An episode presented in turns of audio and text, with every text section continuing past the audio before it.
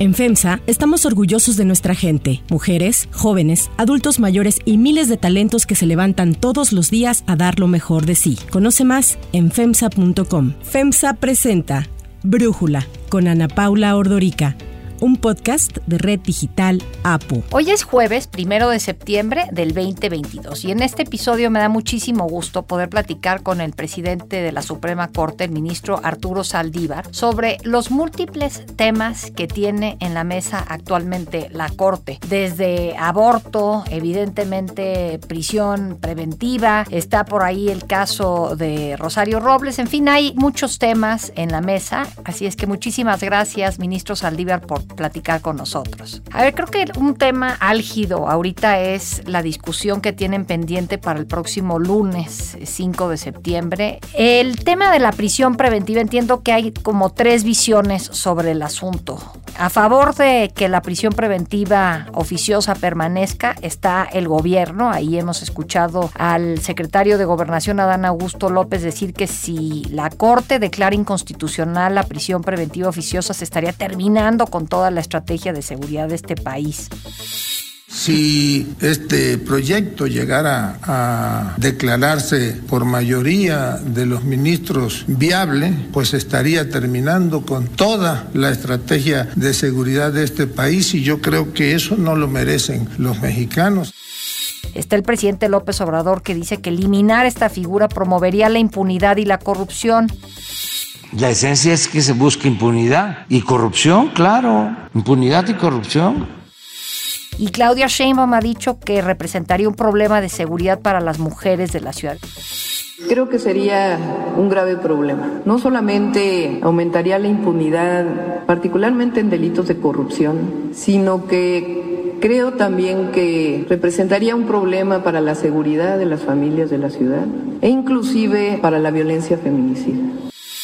Quería preguntarte qué opinas de esta visión, ministro. Desde luego que la prisión preventiva oficiosa, como está en nuestra Constitución, es contraria a la Convención Americana de Derechos Humanos, porque la prisión preventiva solamente se puede imponer caso por caso cuando haya peligro de que se fugue la persona o ponga en riesgo el procedimiento, entendiéndose esto destrucción de pruebas, afectación a la integridad de víctimas o de testigos. En todos los demás casos, la persona debe ser procesada en libertad. Entiendo que en lo práctico este debate es complejo porque la prisión preventiva oficiosa está en México desde hace muchas décadas y es parte de la forma como han operado nuestros sistemas penales, el actual y el anterior. Yo creo que es una distorsión que tenemos que superarla en algún momento, pero entiendo la preocupación que hay en sectores del gobierno de que pudiera llegar a generar cierto descontrol si es que la Corte toma por la mayoría calificada una decisión de este tipo. Ayer el presidente López Obrador acusó a algunos jueces y dijo que va a enviarles ahí a la Suprema Corte un expediente porque acusó a algunos jueces del Poder Judicial, bueno, evidentemente, de liberar a políticos, a jefes de la delincuencia organizada, a feminicidas, a secuestradores. Y pues de alguna forma lo que dijo es que cómo le pueden dejar a los jueces todo este poder al permitir que pues de alguna forma ellos sean los que decidan si alguien va o no a prisión, quitando la figura de la prisión preventiva.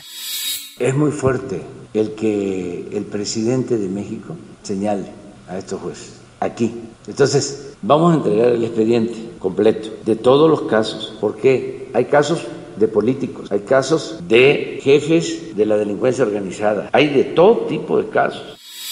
¿Qué opinas de esto, ministro? Primero, eh, siempre que se ha presentado alguna queja contra algún juez o magistrado, pues nosotros tomamos eh, la decisión de hacer la investigación que corresponda. Entonces, esto de llevarse a cabo, que hubiera algunas denuncias, pues se investigarían eh, sin ningún problema. Y lo otro, reitero que entiendo la preocupación, no obstante que los jueces son los que vinculan a proceso, los jueces son los que al final sentencian, liberando o estableciendo alguna sanción por la comisión de un delito, existe preocupación de que sean ellos los que determinen la prisión preventiva y que ésta no esté delimitada en automático. Sin embargo, prácticamente todos los sistemas del mundo funcionan a partir de la prisión preventiva justificada, la que se tiene que determinar en cada caso caso concreto. Yo entiendo las preocupaciones en este momento en que estamos muy cerca de que el asunto se discute en el Pleno. Yo no quisiera entrar en mayores detalles ni en mayores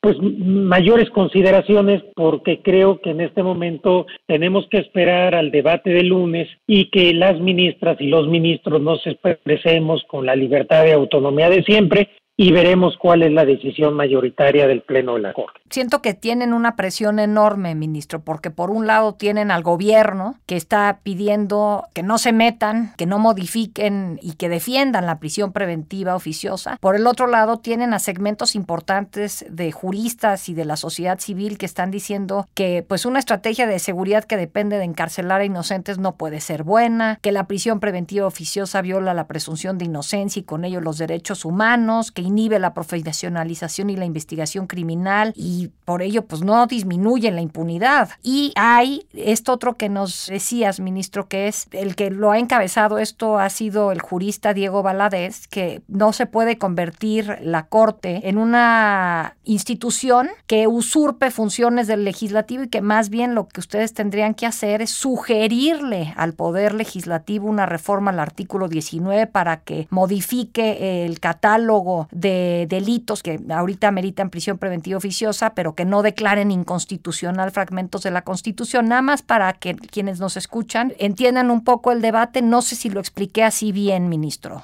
Lo explicaste muy bien, empiezo por lo último. Realmente la Corte no hace sugerencias, la Corte toma decisiones que son vinculatorias para los otros poderes. Me parece que en esta crítica que se está haciendo se olvida que el artículo primero constitucional incorporó como constitución todos los derechos humanos de fuente internacional. Tan son constitución los artículos de derechos humanos que están en la Convención Americana como lo es el artículo 19. Entonces, no se trata de venir a desaplicar la constitución porque hay otras convenciones que son contrarias a la constitución. Se trata de interpretar dentro de la constitución, cuando tenemos normas que son contradictorias, cuál debe prevalecer. Ahora, por el otro lado, en relación a las presiones, hay asuntos como este que son extraordinariamente delicados porque más allá de lo constitucional y de lo jurídico, que de por sí es complejo en un asunto como este, es la primera vez que la Corte va a analizar si una parte de la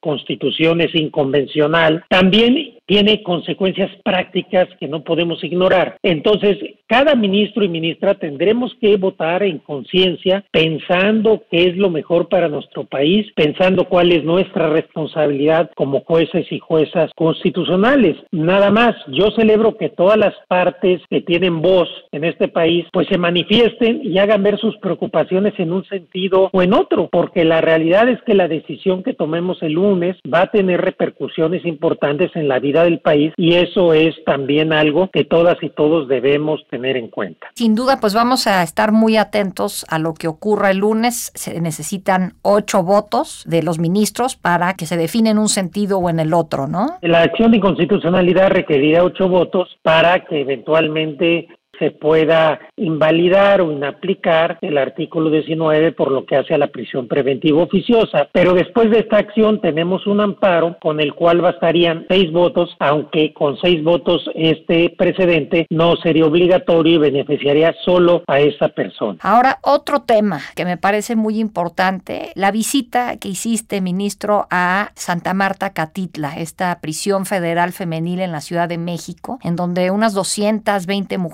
te hicieron peticiones de justicia, sintieron que están encarceladas injustamente, entre ellas la propia exsecretaria Rosario Robles. Platícanos un poco de esto que me pareció pues realmente inédito. Yo recibí una comunicación de 663 mujeres que me pedían que fuera a visitarlas para expresarme una serie de preocupaciones sobre la situación que tenían. Yo acepté ir, previamente a eso celebré un convenio con las autoridades de la Ciudad de México para que nuestros defensores y defensoras públicos pudieran litigar en asuntos del fuero común y esto nos permitió acudir. Efectivamente, presencialmente estuvieron solo 220 mujeres, pero recibimos cartas y formatos de muchas más. En este momento el Instituto de la Defensoría Pública está defendiendo a 577 mujeres de Santa Marta a Catitla, un porcentaje muy alto dada la población del penal. Ya hemos liberado a tres mujeres y vamos por muy buen camino para tratar de dar resultados. Creo que les hicimos recobrar la esperanza a estas mujeres, las hicimos visibles por primera vez, las volteamos a ver, las escuchamos. Yo he, he tenido referencia, muy buenos comentarios de lo que ha significado para el ánimo de las mujeres esta decisión. Creo que pusimos el énfasis en la injusticia del abuso de la prisión preventiva, de infierno que implica la prisión, pero sobre todo para las mujeres y esa visibilidad que les dimos, creo que está teniendo cambios en muchos lugares. Vemos cada vez más sentencias de juezas, de jueces que están juzgando con perspectiva de género y creo que esta visita fue muy fructífera, está siendo muy fructífera. No fui a tomarme la foto, lo dije desde un principio, tengo un compromiso, hemos tomado medidas. Realmente ese encuentro fue conmovedor, fue estremecedor, fue muy fuerte. Escuché las historias, prácticamente todas las mujeres con llanto, pero creo que es un encuentro del cual salieron cosas muy positivas y seguiremos trabajando, tratando de hacer diferencia en la vida de las personas más vulnerables de México. Ahí tú mencionas el tema de género. Entiendo que en el caso de Rosario Robles, que pues es más mediático y por eso tenemos acceso a este caso los medios de comunicación, la perspectiva de género en la argumentación judicial de sus abogados fue clave para su liberación. La prisión preventiva debe de ser terrible para cualquiera, no importa si eres hombre o mujer, estar 10 o 15 años en prisión sin que te sentencien debe ser muy frustrante. ¿Por qué en específico el tema de género,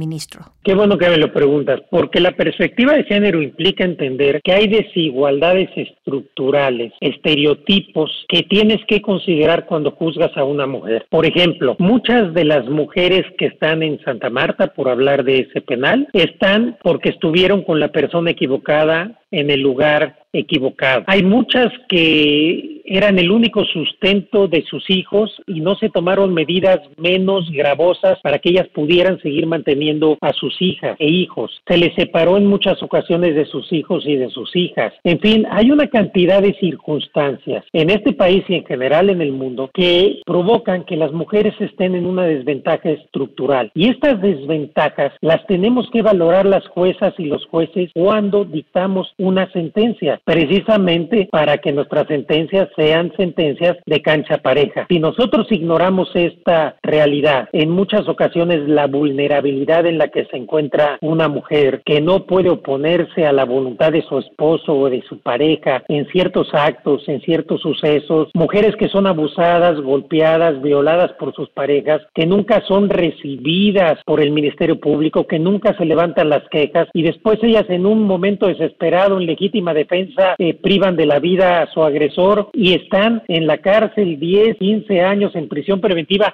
sin que se valore la situación previa que las llevó a cometer ese, esa privación de la vida en una legítima defensa y desesperación, son casos en los cuales es importantísimo juzgar con perspectiva de género. Por eso insistimos todos los días. No se trata de que en todos los casos en que sean mujeres les vas a dar la razón a la mujer. Se trata de entender en cada caso donde hay una mujer, detectar si estamos en presencia de estos estereotipos, de estas desigualdades estructurales, para que el juez a la hora de juzgar las valore y las pondere. Creo que eso ha sido un tema interesantísimo de todo lo que se está viviendo en materia que involucra a la Suprema Corte actualmente, ministro. Y el último que quisiera tocar es el aborto. Me parece interesantísimo que en Estados Unidos se revierte ese derecho, Roe versus Wade, y en México ahora sí ahí vamos a la vanguardia y ahí has jugado un papel importante y fundamental. Leí un texto de una colega que quiero mucho, Natalie Kitrioev, en el New York Times, y ella dice en su relato que tú creciste en el seno de una familia católica, que tu hermana te cuestionaba por qué querías matar bebés. Entonces, preguntarte, ministro, ¿cómo fue esta transición y cómo te sientes con la regulación que existe actualmente en la materia en México? Yo estoy realmente muy contento con la decisión que tomó la Corte de reconocer el derecho fundamental de las mujeres y personas gestantes a la interrupción del embarazo. Hace unos 11 años yo fui el primer ministro que en el Pleno habló que había este derecho. Entonces fue un escándalo, una conmoción. Era mal visto políticamente, familiarmente, socialmente. Hoy afortunadamente hemos cambiado. Las marchas de las chicas de la Marea Verde, sus exigencias creo que han sido fundamentales y la Corte reconoció ese clamor, ese grito de justicia por los derechos sexuales y reproductivos de las mujeres.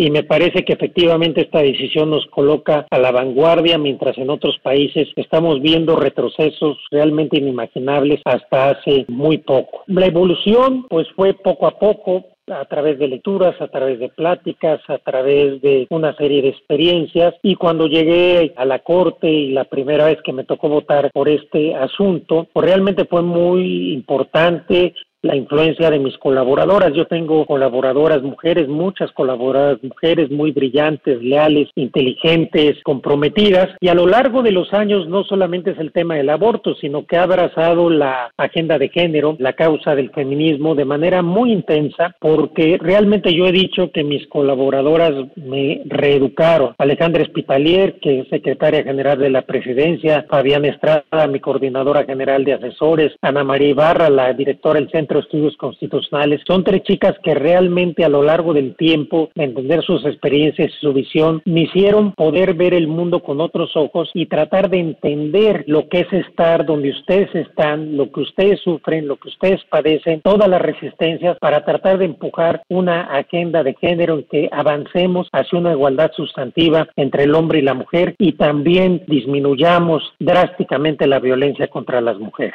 Ministro Arturo Saldívar, ministro presidente de la Suprema Corte, muchísimas gracias por eh, darnos estos minutos, por platicar con nosotros. Al contrario, Ana Paula, gracias. Les tengo una gran noticia para que dejen de ser espectadores y comiencen a ser protagonistas eh, de la vida, como a mí me pasó el otro día que me subí a una Buick. Me di cuenta que tiene una gran tecnología intuitiva que te permite seguir trabajando sin distraerte del camino. Iba cómoda, me asombré con su interior que está lleno de detalles exclusivos y de lujo. Pero no les cuento más, les aseguro que cuando se suban a una SUV de Buick van a querer manejar la suya. Hoy para despedirnos los voy a dejar con algo de David Bowie. Esto es Space Oddity, que fue utilizado por la BBC para la cobertura que hizo de la llegada del hombre a la Luna. Bowie será homenajeado a seis años de su muerte en el Paseo de la Fama de Londres el 15 de septiembre, un día antes de que se estrene la película Moonage Daydream del director Brett Morgan, en donde muestra la vida del artista británico.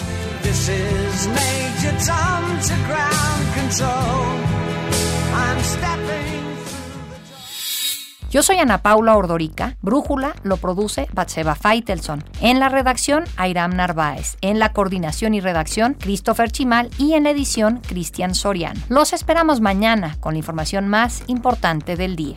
Oxo, Farmacias ISA, Cruz Verde, Oxo Gas, Coca-Cola FEMSA, Invera, Torrey y PTM son algunas de las muchas empresas que crean más de 245 mil empleos tan solo en México y generan valor como parte de FEMSA. FEMSA presentó Brújula con Ana Paula Ordorica, un podcast de Red Digital APO.